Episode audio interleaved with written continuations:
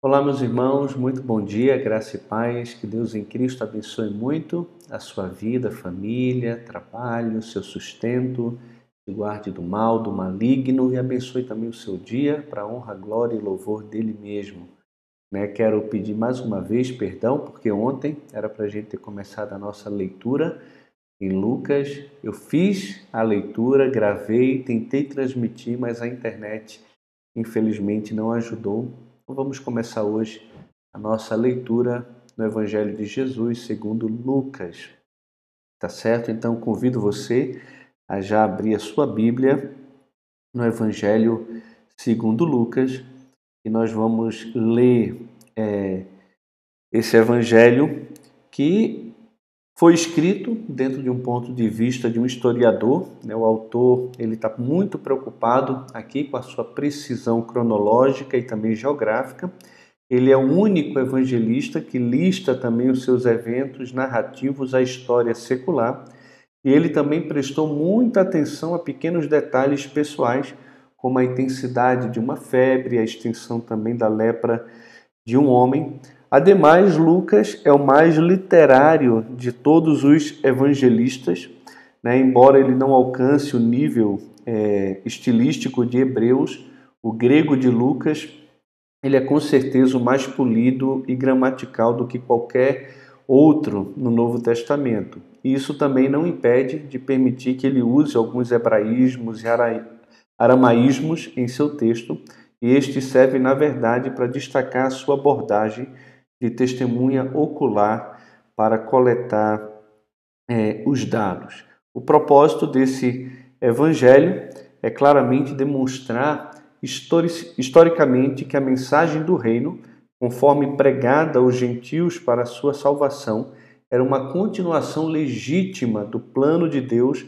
à luz de como Israel havia rejeitado Jesus como o seu rei. Né? Então, esse é o Evangelho de Lucas. É, na verdade, a gente fala Lucas, né, mas esse Evangelho ele é anônimo. O autor ele deixa algumas informações sobre si mesmo logo no prólogo e a conformidade dos padrões literários do seu tempo indica que ele era um homem bastante culto e ele afirma especificamente que pesquisou o seu material a partir de testemunhas oculares dos eventos o que sugere que não estava entre os seguidores originais do Senhor Jesus. Além disso, nós também temos, irmãos, algumas evidências externas que apontam para Lucas como sendo o autor desse evangelho. Né? Entre as evidências externas, a gente encontra aí Marcion, o herege, que aceitava apenas Lucas como um evangelho verdadeiro, é, Justino Marte, que também cita Lucas 22, 44 e Lucas 23, 46. É a primeira evidência bem definida da autoria lucana vem do cano muratoriano, cujas linhas 2 a 8 dizem o seguinte: O terceiro livro do Evangelho, segundo Lucas, este Lucas era um médico, depois da ascensão de Cristo, quando Paulo levara com ele como dedicado a letras. Ele escreveu sob o seu próprio nome a partir de relatos alheios ele mesmo, pois, não tinha visto o Senhor pessoalmente, mas na medida em que era capaz de seguir, começou o seu relato com o nascimento de João. Irineu de Lyon também escreve especificamente o seguinte: Lucas também, o companheiro de Paulo, levou adiante no livro o Evangelho como fora pregado por ele. E talvez a declaração mais completa da autoria lucana se encontra no prólogo antimarcionita que data de cerca de 180. A estes também acrescenta o testemunho de Tertuliano, Orígenes, Eusébio, Jerônimo, que recapitula essa sólida tradição da igreja. Então, nós temos vários testemunhos que apontam é, para Lucas como sendo o autor aqui desse evangelho. Nós vamos então começar a leitura do evangelho de Lucas que pode ser dividido aqui em cinco partes. Nós temos o prólogo, né, o capítulo 1, versículo de 1 a 4. Depois nós temos a preparação, que vai do capítulo 1 até o capítulo 4, que aparece a anunciação do nascimento de Jesus, o próprio nascimento, o aparecimento do precursor, o batismo de Jesus, a genealogia e também a sua tentação. Em terceiro lugar, na terceira divisão do livro, nós poderíamos ter a proclamação, né, que também aparece do capítulo 4 até o capítulo 9, uma mini rejeição já ao servo do Senhor, algumas provas de quem ele é, a instrução, milagres e também a revelação. Nós temos uma proposta que vai do capítulo 9 até o capítulo 19, uma proposta de discipulado, né, a questão dos 72 discípulos, a controvérsia, os ensinamentos do reino e também o fim da própria jornada. E a propagação, que vai do capítulo 19 até o capítulo 24, com a entrada triunfal de Jesus em Jerusalém, a purificação do templo, a confrontação aos líderes religiosos, profecia, Páscoa, paixão e também a própria ressurreição. A mensagem é, de Lucas, como a gente pode perceber, é que a mensagem soberana do reino foi estendida a todas as nações por meio da rejeição de Israel para com Jesus, o Filho do Homem, como seu Messias. É isso que Lucas vai trabalhar aqui no seu Evangelho. Então convido vocês a lermos juntos né, o Evangelho de Lucas. Como o Evangelho é muito grande, né, é, o Evangelho de Lucas, a nossa tentativa vai ser de ler pelo menos dois capítulos por dia. Não sei se a gente vai conseguir hoje, mas vamos caminhar então com esse propósito para a gente não se estender tanto na leitura do Evangelho. Diz assim a palavra do Senhor. Visto que muitos houve que empreenderam uma narração coordenada dos fatos que entre nós se realizaram, conforme nos transmitiram os que desde o princípio foram deles testemunhas oculares e ministros da palavra, igualmente a mim me pareceu bem, depois de acurada investigação de tudo desde sua origem, dar-te por escrito, excelentíssimo Teófilo, uma exposição em ordem para que tenhas plena certeza das verdades em que foste instruído. Logo, prólogo aqui aponta para mim e para você que muitas pessoas já haviam empreendido uma narração coordenada dos fatos que entre nós se realizaram. Então é um fato histórico, é um fato em que muitas pessoas estavam falando e não só falando, mas narrando e escrevendo. Nós temos em nossas mãos quatro evangelhos, mas nós temos muitas outras pessoas que empreenderam uma narração coordenada dos fatos que haviam acontecido e que foram realizadas entre eles, conforme foram transmitidos ou nos transmitiram os que desde os princípios foram deles testemunhas oculares, ou seja, as testemunhas oculares dos eventos a respeito de Jesus, do seu nascimento, morte, ressurreição, foram fiéis na transmissão desse evangelho ao ponto de chegar ao conhecimento de Teófilo, que era um homem muito ilustre, pelo que a gente percebe aqui, Lucas diz que ele era excelentíssimo Teófilo, não sabemos a posição dele, mas com certeza se trata de uma pessoa proeminente, uma pessoa respeitada, talvez de posse, de conhecimento, alguém importante, alguém que ocupa um cargo eh, de poder, de liderança. E Lucas, ele entende que seria bom, depois de uma acurada investigação, não é qualquer tipo de investigação, uma investigação acurada, né, de tudo desde a origem do que havia acontecido e dar então por escrito a esse Teófilo uma exposição em ordem para que tenhas plena certeza das verdades em que foste instruído. Então, o que nos parece aqui é que Teófilo foi instruído a respeito de Jesus, de quem ele era, do próprio Evangelho, e ele estava preocupado se de fato as coisas eram assim mesmo como ele havia sido instruído. Então, Lucas, Lucas que é médico, médico amado, né, escreve de forma detalhada, depois de uma curada investigação, para dar a conhecer por escrito a esse homem especificamente né, aquilo que de fato havia acontecido em ordem cronológica. Para quê? Para que ele tivesse certeza das coisas que ele mesmo havia sido instruído. Não deixa de ser um nobre como os crentes de Bereia o eram? Esse homem aqui ele procura saber se de fato as coisas eram do jeito que foram passadas para ele.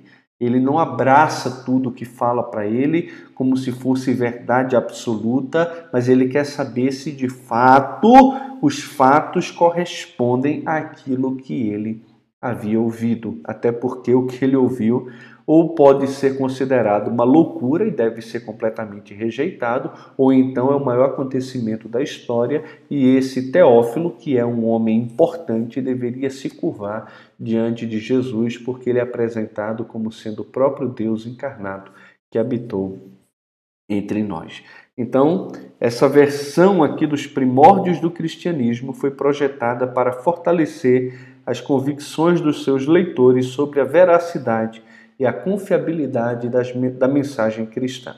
Nos dias de Herodes, rei da Judéia, houve um sacerdote chamado Zacarias, do turno de Abias. A sua mulher era das filhas de Arão e se chamava Isabel. Ambos eram justos diante de Deus, vivendo irrepreensivelmente em todos os preceitos e mandamentos do Senhor, e não tinham filhos, porque Isabel era estéril, sendo eles avançados em dias. Ora, aconteceu que, exercendo ele diante de Deus o sacerdócio na ordem do seu turno, coube-lhe por sorte, segundo o costume sacerdotal, entrar no santuário do Senhor para queimar o incenso. E durante esse tempo, toda a multidão do povo permanecia na parte de fora, orando. E eis que lhe apareceu o anjo do Senhor em pé, à direita no altar do incenso. Vendo Zacarias, turbou-se e apoderou-se dele o temor. Disse-lhe, porém, o anjo: Zacarias, não temas, porque a tua oração foi ouvida. E Isabel, tua mulher, te dará à luz um filho, a quem darás o nome de João. Em ti haverá prazer e alegria, e muitos se regozijarão com o seu nascimento, pois ele será grande diante do Senhor. Não beberá vinho nem bebida forte, será cheio do Espírito Santo já do ventre materno, e converterá muitos dos filhos de Israel ao Senhor, seu Deus. Irá diante do Senhor no espírito e poder de Elias, para converter o coração dos pais aos filhos, converter os desobedientes à prudência dos justos e habilitar para o Senhor um povo preparado. Então perguntou Zacarias ao anjo: Como saberei isto? Pois eu sou velho e minha mulher avançada em dias. Respondeu-lhe o anjo: Eu sou Gabriel, que assisto diante de Deus e fui enviado para falar-te e trazer-te estas boas novas. Todavia ficarás mudo e não poderás falar, até o dia em que estas coisas venham a realizar-se. Porquanto não acreditaste nas minhas palavras, as quais a seu tempo se cumprirão. O povo estava esperando a Zacarias e admirava-se de que tanto se demorasse no santuário. Mas saindo ele, não lhes podia falar então entenderam que tiveram uma visão no santuário e expressava-se por acenos e permanecia mudo. Sucedeu que, terminados os dias de seu ministério, voltou para, para casa. É... Continuando, passados esses dias, Isabel, sua mulher, concebeu e ocultou-se por cinco meses, dizendo: Assim me fez o Senhor, contemplando-me para anular o meu opróbrio perante os homens. No sexto mês foi o anjo Gabriel enviado da parte de Deus para uma cidade da Galiléia chamada Nazaré, a uma virgem desposada de certo homem da casa de Davi, cujo nome era José. A virgem chamava-se Maria, e entrando o anjo aonde ela estava, disse: Alegra-te, muito favorecida, o Senhor é contigo. Ela, porém, ao ouvir esta palavra, perturbou-se muito e pôs-se a pensar no que significaria esta saudação. Mas o anjo lhe disse: Maria, não temas, porque achaste graça diante de Deus. Eis que conceberás e darás à luz um filho, a quem chamarás pelo nome de Jesus. Este será grande e será chamado Filho do Altíssimo. Deus, o Senhor, lhe dará o trono de Davi, seu pai. Ele reinará para sempre sobre a casa de Jacó, e o seu reinado não terá fim. Então disse Maria ao anjo: Como será isto, pois não tenho relação com homem algum? Respondeu-lhe o anjo: Descerá sobre ti o Espírito Santo, e o poder do Altíssimo te envolverá com a sua sombra. Por isso também o ente santo que há de nascer será chamado Filho de Deus. E Isabel, tua parenta, igualmente concebeu um filho na sua velhice, sendo este já o sexto mês para aquela que diziam ser estéril. Porque para Deus não haverá impossíveis em todas as suas promessas. Então disse Maria: Aqui está a serva do Senhor, que se cumpre em mim conforme a tua palavra. E o anjo se ausentou dela. A gente tem aqui anunciações angelicais dos nascimentos e como eles revelam o caráter incomum da vinda né, dos meninos. A anunciação angelical que nós temos aqui, a Zacarias, revela o papel incomum do seu filho como ministério nazireu para preparar Israel para a vinda do próprio Messias. Né? Ele não poderia beber bebida forte e por aí vai. A anunciação angelical também a Maria é, revela a natureza singular do seu filho como um filho divino e a sua missão como filho de Davi que era o Salvador é, prometido. E é interessante aqui nesses dois casos algumas questões importantes. Primeiro, não existe nada que seja impossível para Deus, meus irmãos. Ele pega um homem avançado em idade, também a sua esposa avançada em idade, que para muitos era estéreo, e de fato ela era estéreo, não podia ter filho até aquele momento, e Deus faz com que ela engravide e tenha filho, o que faz com que todos tem, é, prestem atenção sobre o nascimento desse menino, como o próprio texto diz, né, no relato aqui de que algo havia acontecido com Zacarias que voltou mudo. E essa questão também é muito interessante, porque a gente vê o propósito de Deus se cumprindo na vida desse homem, dessa mulher, apesar da incredulidade dele. A palavra de Deus, a promessa de Deus e o decreto de Deus não falhou, apesar da incredulidade de Zacarias, mesmo como sacerdote que estava ministrando diante do Senhor. Ele recebe a visita de um anjo que faz uma promessa para ele e mesmo assim ele duvida. Eu acho fantástico como a Bíblia não encobre o pecado da incredulidade dos grandes homens de Deus. Zacarias, como sacerdote do Senhor, que ministrava diante do Senhor, recebendo o anjo do Senhor e uma promessa da parte dele, duvidou. O próprio João Batista, que seria cheio do Espírito Santo desde o ventre, né, consagrado ao Senhor desde o ventre materno, e viu o Senhor, que batizou o Senhor, que ouviu a voz de Deus do céu dizendo: Este é o meu filho amado em quem me comprazo, que havia apontado para Jesus como Cordeiro de Deus que tira o pecado do mundo.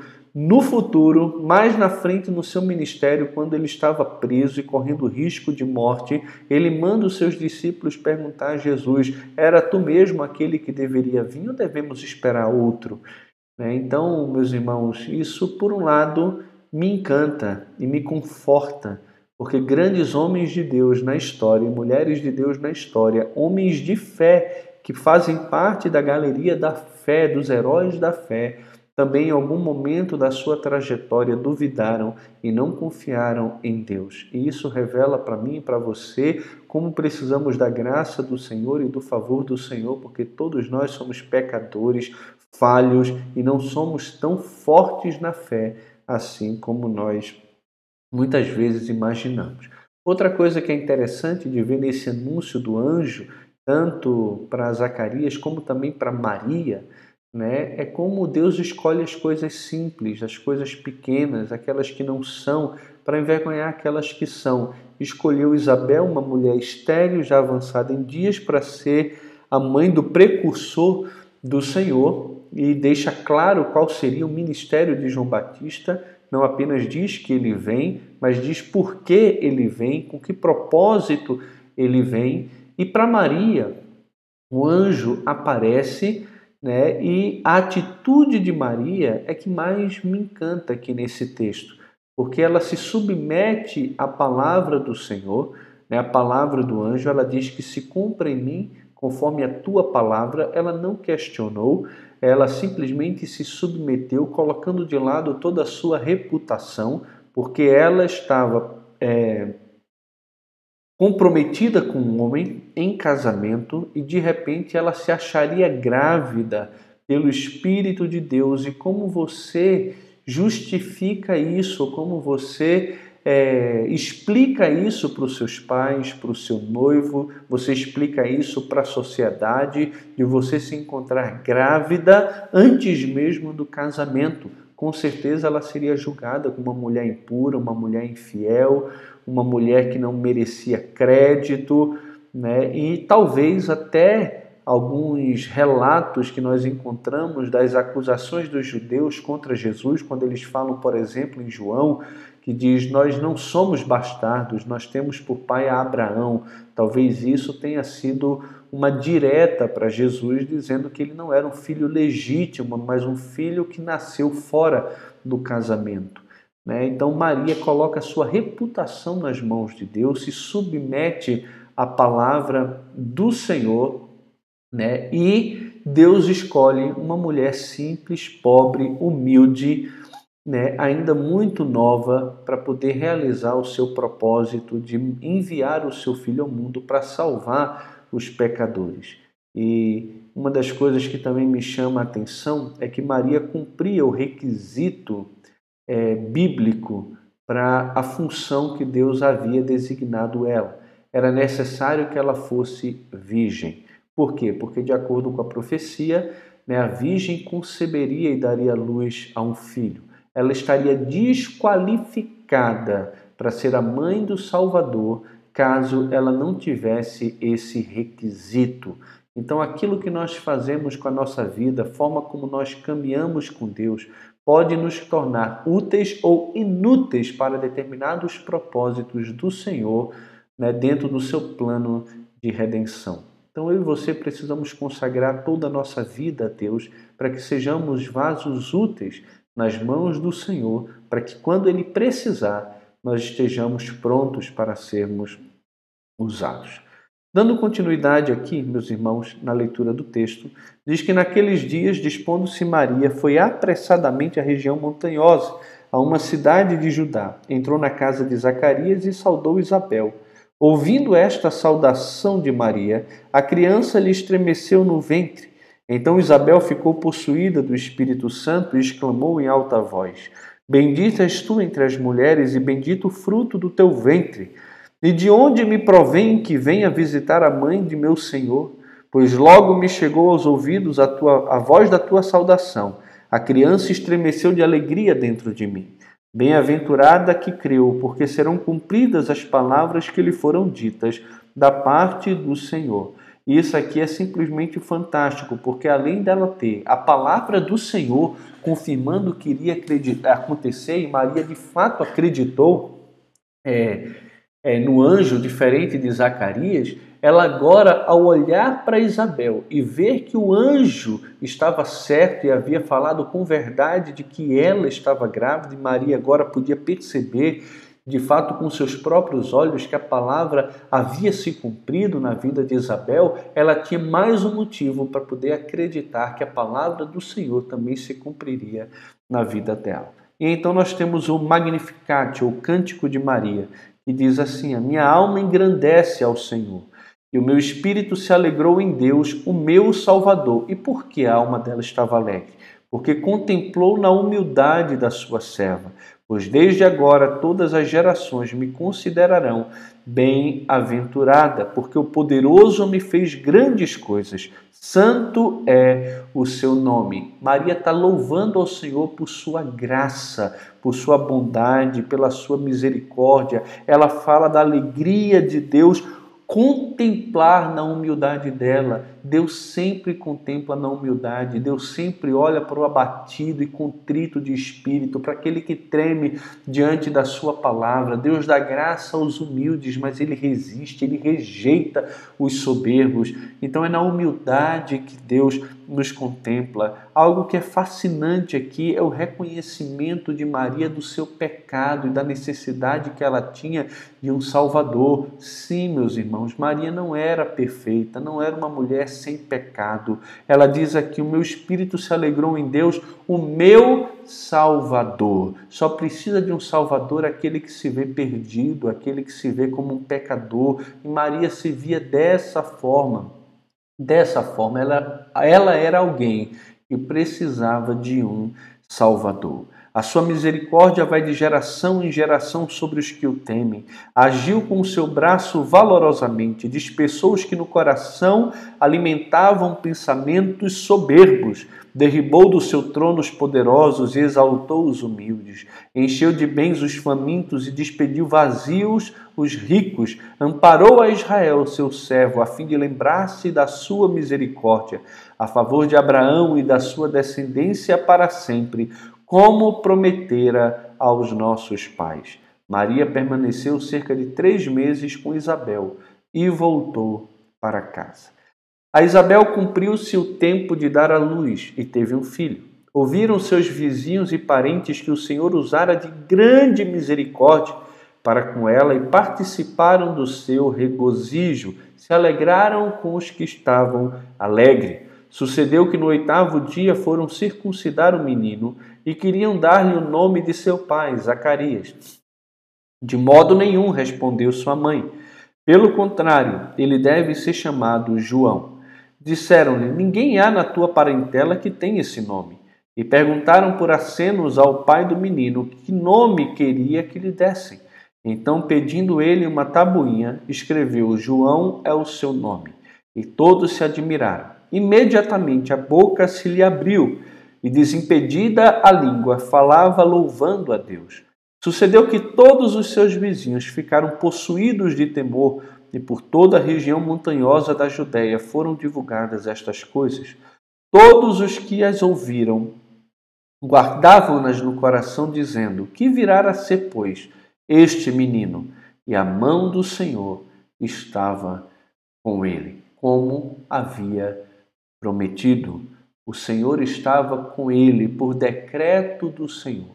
Por decreto do Senhor, ele seria cheio do Espírito Santo desde o ventre materno e seria grande, não diante dos homens, mas diante do Senhor. E meus irmãos, nós devemos ser grandes diante do Senhor, não diante dos homens. Existem pessoas que são grandes aos, aos olhos dos homens e ridículos, pequenos, insignificantes aos olhos de Deus. Mas existem aqueles que são desprezados entre os homens, rejeitado entre os homens, zombado entre os homens, mas são grandes diante do Senhor. Procure ser grande diante do Senhor. Não viva sua vida pautada em temor dos homens ou com desejo de exercer uma justiça a fim de ser visto pelos homens, buscando recompensa de homens, porque quem faz isso são pessoas carnais, fúteis, banais, gente que não conhece a Deus. Se você procurar viver uma vida que agrada aos homens, pode ter certeza, você não tem nada a ver com Cristo. Você não tem nada a ver com as coisas de Deus. Você cogita das coisas dos homens. Você não é um servo de Cristo, como Paulo deixa claro na sua carta aos Gálatas, no capítulo 1, se eu não me engano, versículo de número 19. Tá? Zacarias, o seu pai, cheio do Espírito Santo, profetizou dizendo: Bendito seja o Senhor, Deus de Israel, porque visitou e redimiu o seu povo, e nos suscitou plena e poderosa salvação na casa de Davi, seu servo como prometera desde a antiguidade por boca dos seus santos profetas, para nos libertar dos nossos inimigos e das mãos de todos os que nos odeiam, para usar de misericórdia com os nossos pais e lembrar-se da sua santa aliança e do juramento que fez a Abraão, o nosso pai, de conceder-nos que, livres das mãos de inimigos, o adorássemos sem temor, em santidade e justiça perante ele todos os nossos dias Tu, menino, serás chamado profeta do Altíssimo, porque precederás o Senhor, preparando-lhes os caminhos, para dar ao seu povo conhecimento da salvação, no redimi-lo dos seus pecados.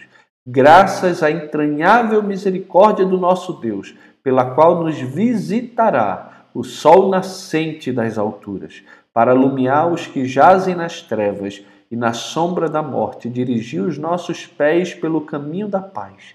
O menino crescia e se fortalecia em espírito e viveu nos desertos até o dia em que havia de manifestar-se a Israel. O nascimento de João Batista ele é apresentado como cumprimento das promessas do Antigo Testamento a respeito do próprio precursor. Né? O que é fantástico aqui é ver como Zacarias percebe na vinda do seu próprio filho o anúncio da vinda do Salvador e o cumprimento das alianças feitas com Abraão e também feitas com Davi. A mesma verdade enfatizada também no Evangelho de Mateus, porque começa dizendo Jesus, filho de Abraão, filho de Davi. Né? Jesus é o cumprimento da aliança feita com Abraão, de que nele seriam benditas todas as famílias da terra, e também ele é o cumprimento da aliança de Davi, porque um descendente de Davi deveria nascer e esse descendente deveria sentar no trono de Davi, o seu pai, e reinar para sempre. E Jesus é esse descendente que sentará no trono de Davi, o seu pai, e cumprirá plenamente cada uma das promessas feitas por Deus no Antigo Testamento. Então, meus irmãos, nós ficamos por aqui, né? Capítulo 1 de Lucas. Amanhã damos continuidade com o capítulo 2, já são 10 e 31, então nós precisamos ficar por aqui. É sempre muito bom estar com vocês. Nem vi quem é que está aqui hoje, né? Nós temos alguns irmãos aqui minha sogra, Maria Divina, Adão, Aline, Ana Paula, Sandra, Cida, Elaine, Delcio, Selma, Simone, Maria Helena, Kátia, Daniela, Vanessa, irmã Eva, Denise, minha mãe também, Maria Cristina, o Douglas, que coisa boa. Pastor Juscelino, Rosa, é, Pastor Jussa também, Olha que coisa, o pastor Justa está numa consulta de oftalmológica e está acompanhando a gente aí. Que coisa boa, que coisa boa, muito bom. Né? Que Deus abençoe vocês, meus irmãos. Um grande abraço. Vamos orar, pedir ao Senhor que nos abençoe e fale ao nosso coração mais uma vez pela Sua palavra. Pai, muito obrigado em nome de Jesus por esse tempo. Mais uma vez agradeço ao Senhor pelo privilégio que temos de ler a tua palavra. Eu peço que o Senhor nos ajude a crescermos por intermédio dela. Abençoa a vida de cada irmão, cada irmã. Ó Deus, aplica a tua palavra no nosso coração, cuida de cada família. Cuida, Senhor, dos meus amados irmãos, da saúde deles, do sustento, do trabalho. O amor deles por ti cresça mais e mais dia após dia. Essa é a minha oração. Peço pelo nosso país, pelo mundo, nos dá, ó Deus, a bênção de nos vermos livres dessa pandemia. Essa é a minha oração no nome de Jesus. Amém. Deus abençoe, meus irmãos. Um grande abraço.